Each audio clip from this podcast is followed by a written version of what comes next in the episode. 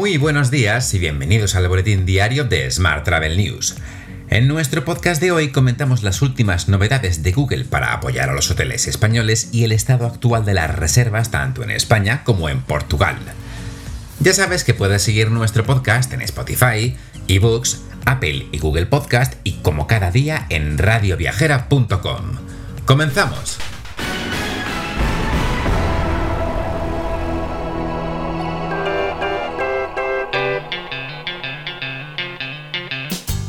El gobierno presentará en Fitur los detalles del certificado verde digital. Este documento se estrenará en junio, pero la Unión Europea tiene previsto comenzar la semana que viene las primeras pruebas piloto entre países y territorios para confirmar su correcto funcionamiento, según ha explicado la ministra Reyes Maroto. En España ya hay una docena de destinos que han solicitado participar en estas pruebas piloto. Asimismo, Maroto ha afirmado que los primeros planes de sostenibilidad turística se van a ejecutar este mismo año y van a suponer una inversión de 680 millones de euros solo durante 2021. Esto sucede mientras España y Portugal lideran la recuperación de las reservas hoteleras en Europa. Según el World Index de SiteMinder, España ha experimentado un enorme aumento de las reservas hoteleras en el, en el último mes, es decir, del 11 de abril al 11 de mayo en este periodo ha pasado de contabilizar el 38,85% de las reservas del mismo día de 2019 al 72,04%. España es también, junto con Francia, el país más popular en viajes de última hora, con el mayor porcentaje de reservas para el mes de mayo realizadas en las últimas dos semanas. Más temas. Ayer conocimos que Google ha presentado la nueva herramienta Hotel Insights en España. Su objetivo es ayudar a las compañías españolas del sector turístico a impulsar su negocio. ¿Qué ofrece esta herramienta a los hoteleros y los destinos en general? Pues bien, por un lado permite a los negocios conocer las tendencias de mercado y el interés de búsqueda sobre el destino en el que se encuentra su hotel. A través de este site, los hoteleros podrán saber qué turistas de otras nacionalidades están interesados en viajar a la zona en la que están localizados, y además también podrán saber en qué momento del año les buscan. Toda esta información es actualizada diariamente y extraída directamente de las búsquedas en el buscador de Google. Cambiamos de asunto. Esta noche hemos conocido los resultados del primer trimestre de Airbnb. La compañía ha superado las expectativas de Wall Street en cuanto a reservas brutas e ingresos en el primer trimestre. Concretamente, las reservas brutas se dispararon un 52% hasta los 10.290 millones de dólares en el primer trimestre, superando así fácilmente las estimaciones de los analistas, que eran de 6.930 millones de dólares. Y seguimos hablando de Airbnb, porque esta compañía compartirá información con los viajeros que reserven una estancia en España entre mayo y noviembre de este año sobre cómo obtener certificados rápidos de test COVID a través del servicio de test a COVID. Es parte de un acuerdo alcanzado entre Airbnb y Febitur. Si lo desean, los viajeros también podrán acudir a un centro sanitario de IMS Medical o solicitar que esta empresa realice un test en el mismo lugar en el que se alojan.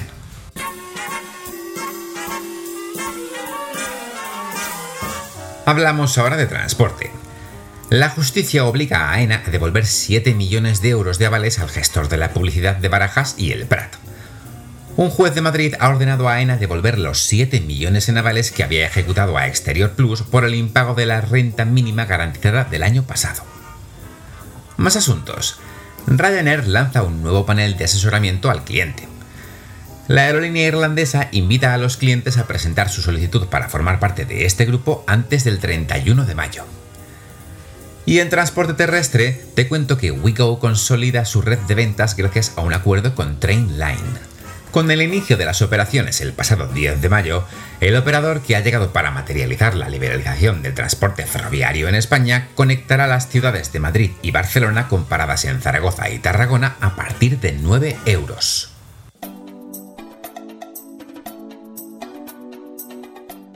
Vamos con la información sobre destinos. Civitatis ha firmado un acuerdo con Netáctica y reafirma así su presencia en Latinoamérica. Mediante esta colaboración, los más de 70 clientes de Netáctica en el territorio latinoamericano, incluyendo agencias de viajes, turoperadores y aerolíneas, podrán tener acceso a las más de 54.000 actividades de Civitatis. Más asuntos. La Palma se convierte este mes en el epicentro internacional del senderismo.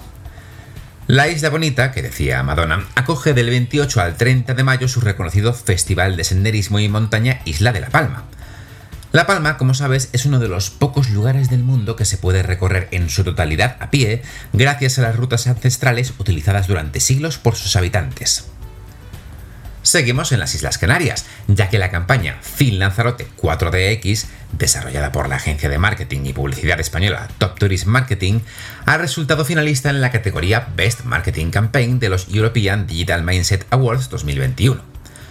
Estos premios son considerados como los Oscars de los proyectos digitales, ya que reconocen proyectos innovadores, casos de liderazgo y transformación digital, gestión de IT y nuevos modelos de negocio digitales. Y bajo el lema Reinventando el Destino, se ha presentado la séptima edición del Congreso de Turismo Digital. Tendrá formato online y se celebrará los próximos 26 y 27 de mayo a través de un palacio de congresos virtual, donde se podrán seguir todas las ponencias y conectar a tiempo real con los panelistas y empresas comerciales, así como patrocinadores y organizadores del evento.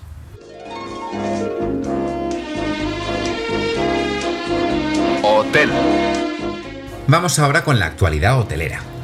Jorge Marichal ha sido reelegido de nuevo presidente de CEAT por el pleno de la patronal. Eso sí, la candidatura de Marichal ha sido la única presentada a las elecciones de la Confederación.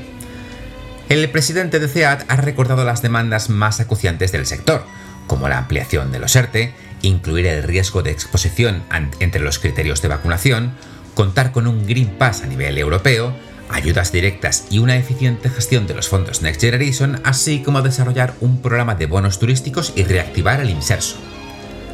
Más temas. Melia ha experimentado un significativo aumento de las reservas del mercado español para los destinos de costa peninsulares tras el fin del estado de alarma del pasado domingo. Durante su participación en el Foro Hostel Tour 2021, el consejero delegado de Melia, Gabriel Escarrer, ha explicado que en los últimos cuatro días las reservas de los turistas españoles han aumentado, en especial de los ciudadanos de Madrid, Cataluña y País Vasco con destino a las costas peninsulares. Cambiamos de asunto. El grupo hotelero Only You y Demion han firmado un acuerdo para estimular el tejido empresarial del sector travel. Denium impulsará su programa de incubación y aceleración para conjuntamente desarrollar empresas disruptivas. Ambas compañías ofrecerán a sus emprendedores todo el know-how y conocimiento adquirido y proporcionando todas las herramientas y recursos técnicos necesarios para disminuir considerablemente los riesgos en las fases iniciales de la startup. Asimismo, ofrecerán un plan de financiación de hasta 500.000 euros a través del fondo de capital riesgo Think Bigger Capital. Y por último te cuento que NH Hotel Group ofrecerá un servicio médico sin coste a sus huéspedes gracias a un acuerdo con Quirón Salud. Los clientes de la cadena en España tendrán garantizada la atención sanitaria urgente en todo momento, de forma telemática o presencial en el propio hotel. Además, si fuera necesario, también se incluye un traslado en ambulancia y asistencia hospitalaria premium.